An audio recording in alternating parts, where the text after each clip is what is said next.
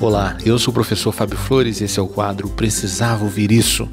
Hoje eu venho aqui te dizer um dos segredos dos humoristas. Geralmente, o humorista é um bom contador de caos. Ele pega uma história que viveu, coloca os temperos certos para a história se destacar, né? Ele coloca lá elementos para tornar essa história emocionante, memorável e original.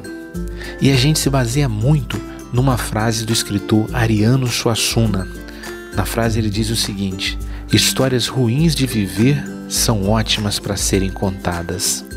E é exatamente assim. O humorista vive a história dolorida e já durante a dor ele tenta ver o que tem de engraçado na situação.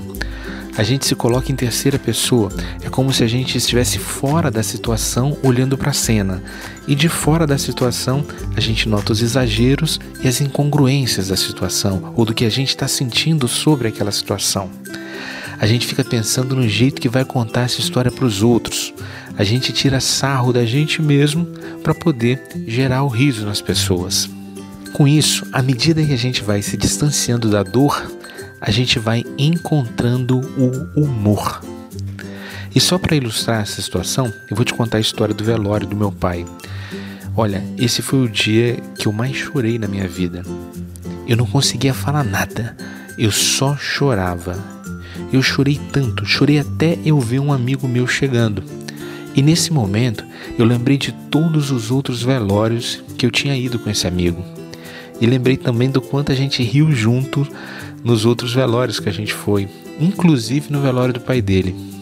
Esse meu amigo ficou um tempo e depois ele teve que ir embora, mas a alegria dele ficou comigo.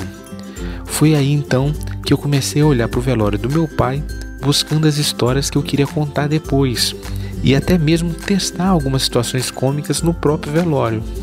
Eu vou te contar algumas situações. Um amigo chegou para mim e disse: Fábio, se precisar de qualquer coisa, pode contar comigo. E eu perguntei: Mas posso contar mesmo? Ele disse: Claro, Fábio, pode contar comigo sim. Amigo é para essas horas. Foi então que eu pedi para ele: Olha, então traz uma caixinha de cerveja, estou morrendo de sede. E ele disse: Cerveja não, né, Fábio? Eu falei: Então não é tudo, né? Então é tudo. Vamos, vamos classificar o que é esse tudo aí. E a gente ficou rindo junto lá.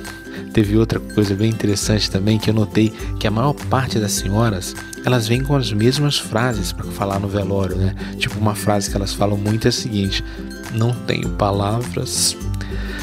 Toda vez que eu ouvi uma senhora falar não tenho palavras, eu já pensava internamente, né? Não tem palavras já me disse quatro. Imagine se tivesse, hein? Ia cantar faroeste caboclo aqui no velório. Ia virar karaokê esse troço. Outra frase delas era a seguinte: Nossa, parece que tá dormindo. Nessas eu nem respeitei tanto, já comecei a responder. Né? Falava, nossa, parece que tá dormindo. Eu já dizia, ainda bem, né? Porque se acordar, mata uns três de susto aqui. Eu acho que a primeira é a senhora.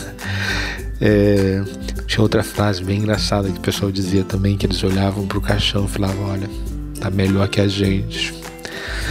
E eu pensava, né? Melhor que a gente eu não sei, mas melhor que eu provavelmente. Ao menos ele já tá aqui em Jardim da Paz, que é bem melhor que Nova Almeida. Ou seja, o humorista leva ao pé da letra uma das máximas da programação neurolinguística. Nós somos as histórias que nós contamos sobre nós mesmos.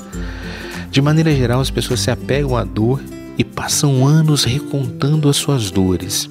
E cada vez que ela reconta a sua dor, ela revive a dor cada vez mais forte de uma história que ela viveu lá atrás. O humorista não. Ele busca a cura através do sorriso. Ele quer o mais urgentemente possível recontar a própria história, mas com humor. E cura é isso, né? É poder contar a nossa história sem precisar chorar. Aceite o poder do sorriso.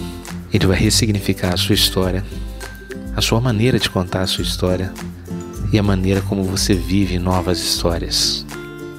Essa foi a dica de hoje. Se você acredita que mais alguém precisava ouvir isso, compartilhe essa mensagem. Se quiser conhecer mais dicas, procure no YouTube o canal Precisava Ouvir Isso. Um forte abraço e até, até a sua vitória.